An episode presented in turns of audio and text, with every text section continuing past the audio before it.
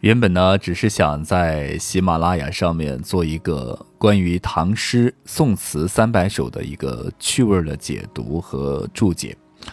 但是呢，我后来搜索了一下，发觉喜马拉雅上面做这样的一个注解和趣味解读的啊朋友还蛮多的。但是我又想做，但是我想怎么做呢？跟大家不一样呢？所以我就在这里啊想啊想啊，然后想着想着，我就就把它写成了一本书。啊，当然这个书并没有写完，还是在这个连载中啊。当然，我们这个书有点特别的地方是在于，它是属于边写边读给大家听啊，有点跟别人的不太一样啊。所以呢，我的想法就是把这个唐诗三百首和这个宋词三百首呢，以这个时间的一个顺序，诗人的时间顺序，比如说唐朝，我们就按照初唐、盛唐。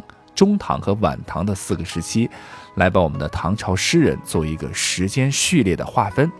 这样的话，在一些历史背景的结合下呢，大家更能够清楚地了解到这些诗人在写这些诗的时候，他们的社会大环境、自身情况这些所谓的背景故事，更容易让听的朋友去理解和温故知新。